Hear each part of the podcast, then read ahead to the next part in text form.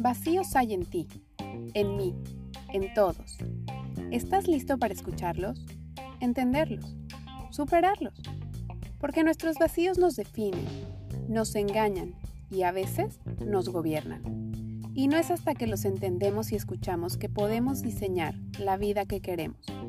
Yo soy Sol Corral y esto es Vacíos.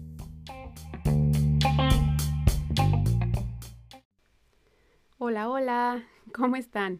Espero que muy bien. Yo estoy muy feliz y con una mezcla de sorpresa y agradecimiento. El podcast sigue creciendo. Así que no me queda más que darles las gracias por escucharlo, compartirlo y por sus comentarios positivos. El capítulo anterior tuvo una respuesta increíble que honestamente cuando empecé con este proyecto ni siquiera me pasó por la cabeza que podría llegar a tanta gente. Así que muchas gracias. Si lo están escuchando en YouTube, por favor suscríbanse. En el episodio de hoy les quiero hablar de un tema en el que pensé muchísimo esta semana. Disfrutar del momento presente y dejar de vivir en automático.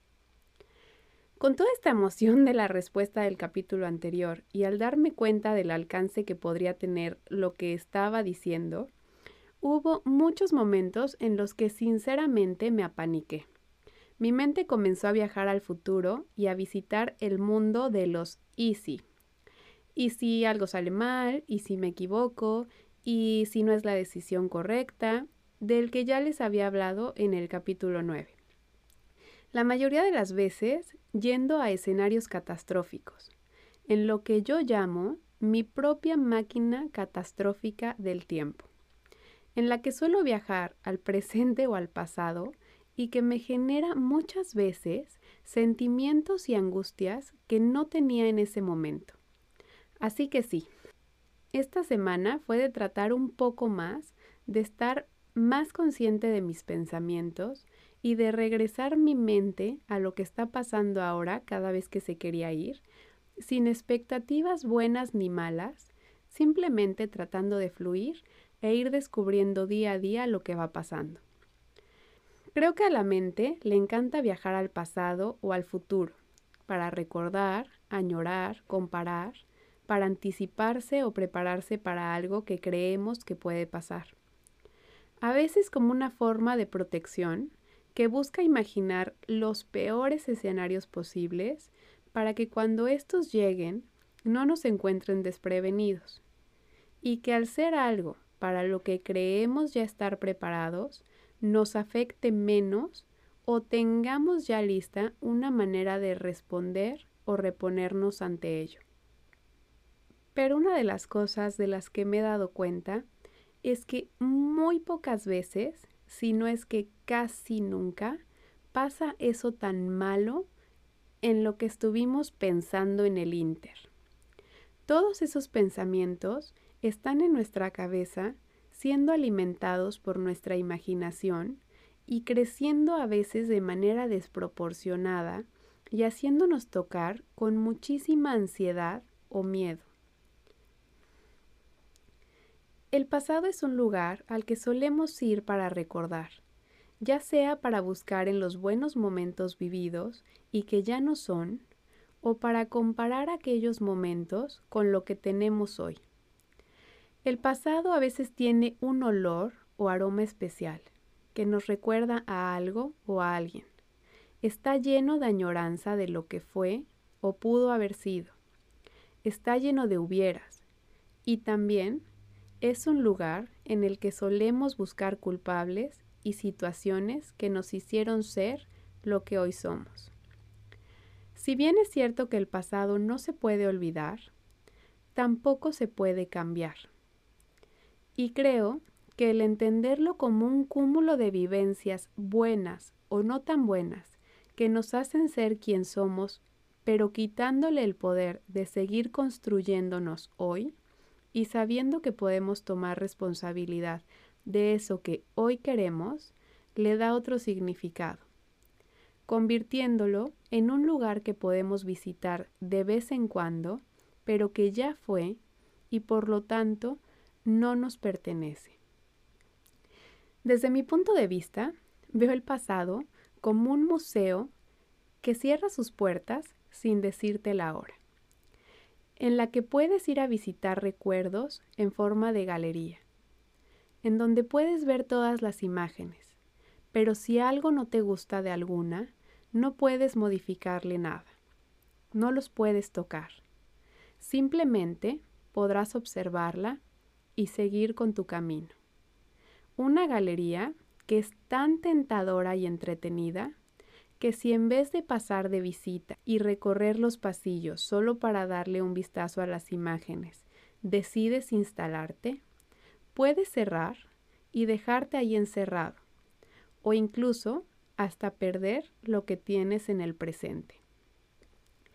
Al futuro es un lugar al que vamos para anticiparnos, para sentirnos preparados, para tener una idea falsa de seguridad. Y digo falsa porque si hay algo que hay en el futuro es incertidumbre. Creo que nadie puede saber lo que va a pasar. Creo que algunas personas solemos viajar más al futuro. Yo me incluyo aquí y creo que es porque cuando tienes una personalidad perfeccionista, creativa y un poco controladora, quieres prever todos los escenarios posibles para sentirte preparado. Pero la realidad es que el futuro no es más que una ilusión, que ni siquiera sabemos si será. ¿Me explico? Así como el pasado no nos pertenece, el futuro tampoco. Podemos hacer planes y programarnos, tener sueños y metas y pasos para alcanzarlo.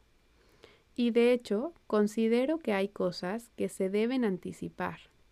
Por ejemplo, planear un viaje, saber a dónde vas a ir para disfrutarlo más, planear cómo vas a pagar la renta, anticiparte a posibles cosas que puedan pasar, sobre todo si se trata de tener un guardadito de dinero para cosas imprevistas que harán que estés más tranquilo. Y que en el caso de que algo inesperado llegue a tu vida, estés preparado. Pero hay otra parte de vivir futureando que nos hace perdernos de los momentos buenos que están pasando justo ahorita frente a nuestros ojos. Futurear como cuando lo hacemos para concluir que el mundo se va a acabar, que nos vamos a enfermar de algo, que algo muy malo va a pasar o que seguramente en unos años esto tan bueno que estás viviendo ahorita se va a acabar. O futurear hasta el punto de planear absolutamente todo donde no permites nada inesperado y todo lo que no se apegue al plan o al itinerario te genera angustia. Creo importante entender que la mente va a seguir yendo y viniendo.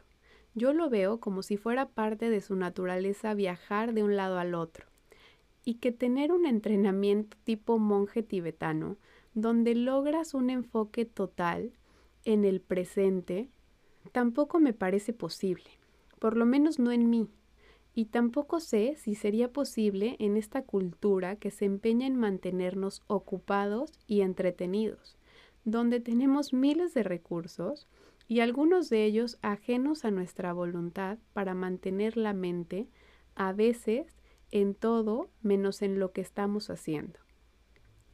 Donde te subes al coche escuchando música o un podcast está lleno de anuncios por todos lados y cosas que llaman tu atención y a veces llegas a tu destino sin saber siquiera cómo llegaste ahí. Comerte el pastel entero hasta sentirte súper lleno, sin haberte dado cuenta que hace medio pastel que ya te sentías satisfecho. Estar viendo un maratón en Netflix y después del capítulo 8 darte cuenta que ya hace tres capítulos que te pudiste haber levantado a hacer otra cosa porque ya estás aburrido o ni lo estás disfrutando. Ir a la reunión o a la fiesta y regresar a tu casa tardísimo dándote cuenta que capaz que te hubieras podido dormir más temprano, porque desde hace horas que ya no querías estar ahí, porque no estabas disfrutando ni la música, ni la plática y quizás ni la compañía. O escrolear por horas en el celular cuando estás con los ojos puestos en el teléfono pero en realidad ya ni lo estás viendo realmente, porque ya estás aburrido. ¿Te ha pasado?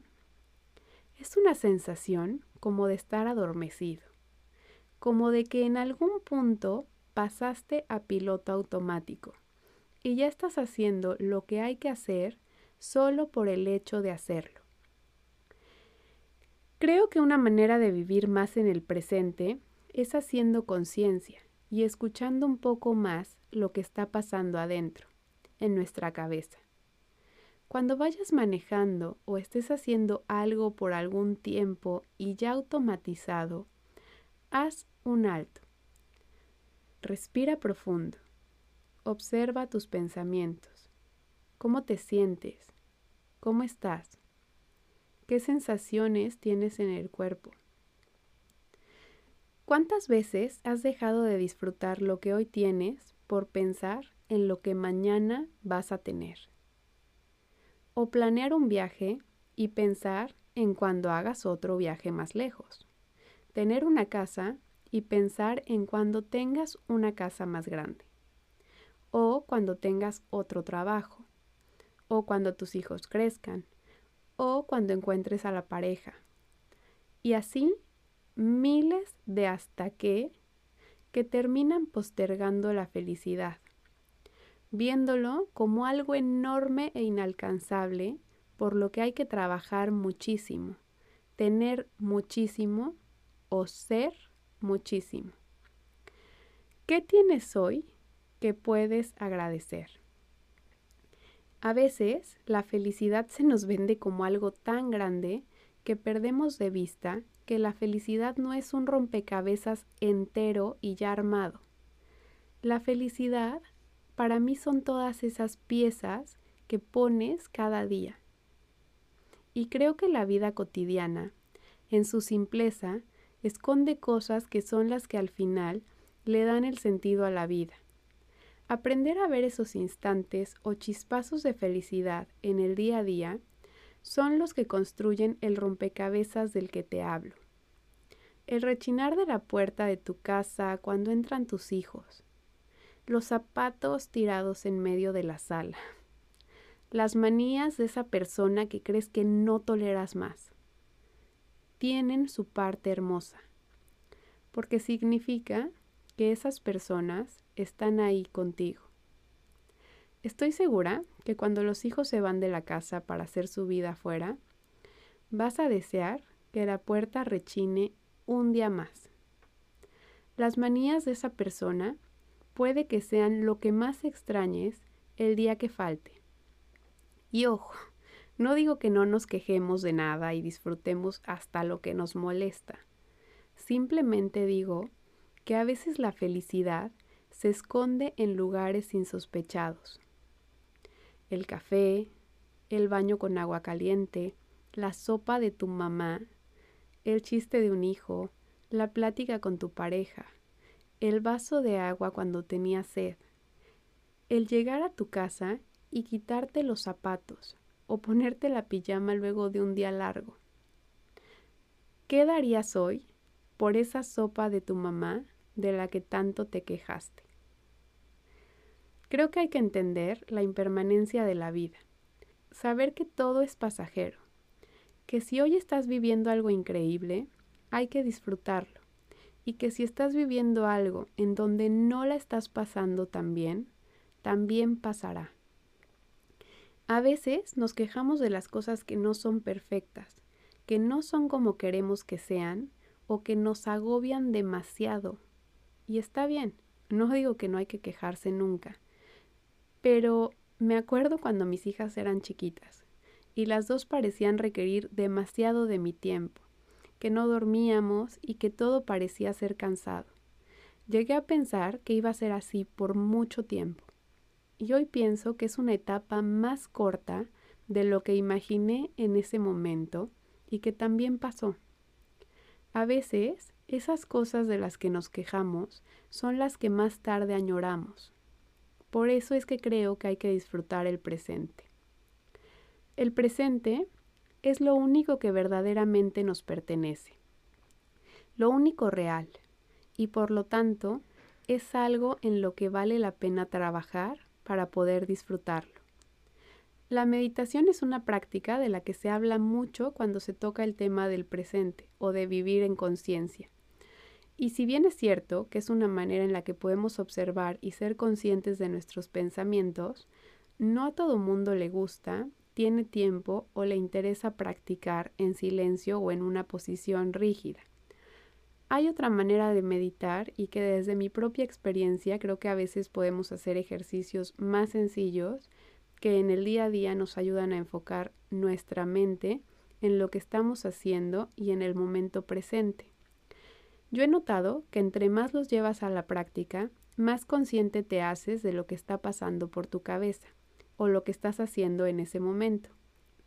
Por ejemplo, tomarte un café viendo si tiene espuma o si es más espesa la parte que se forma arriba. La textura que toma al ponerle la crema si es que la tomas. Observando la temperatura de la taza. Cómo se siente el primer sorbo.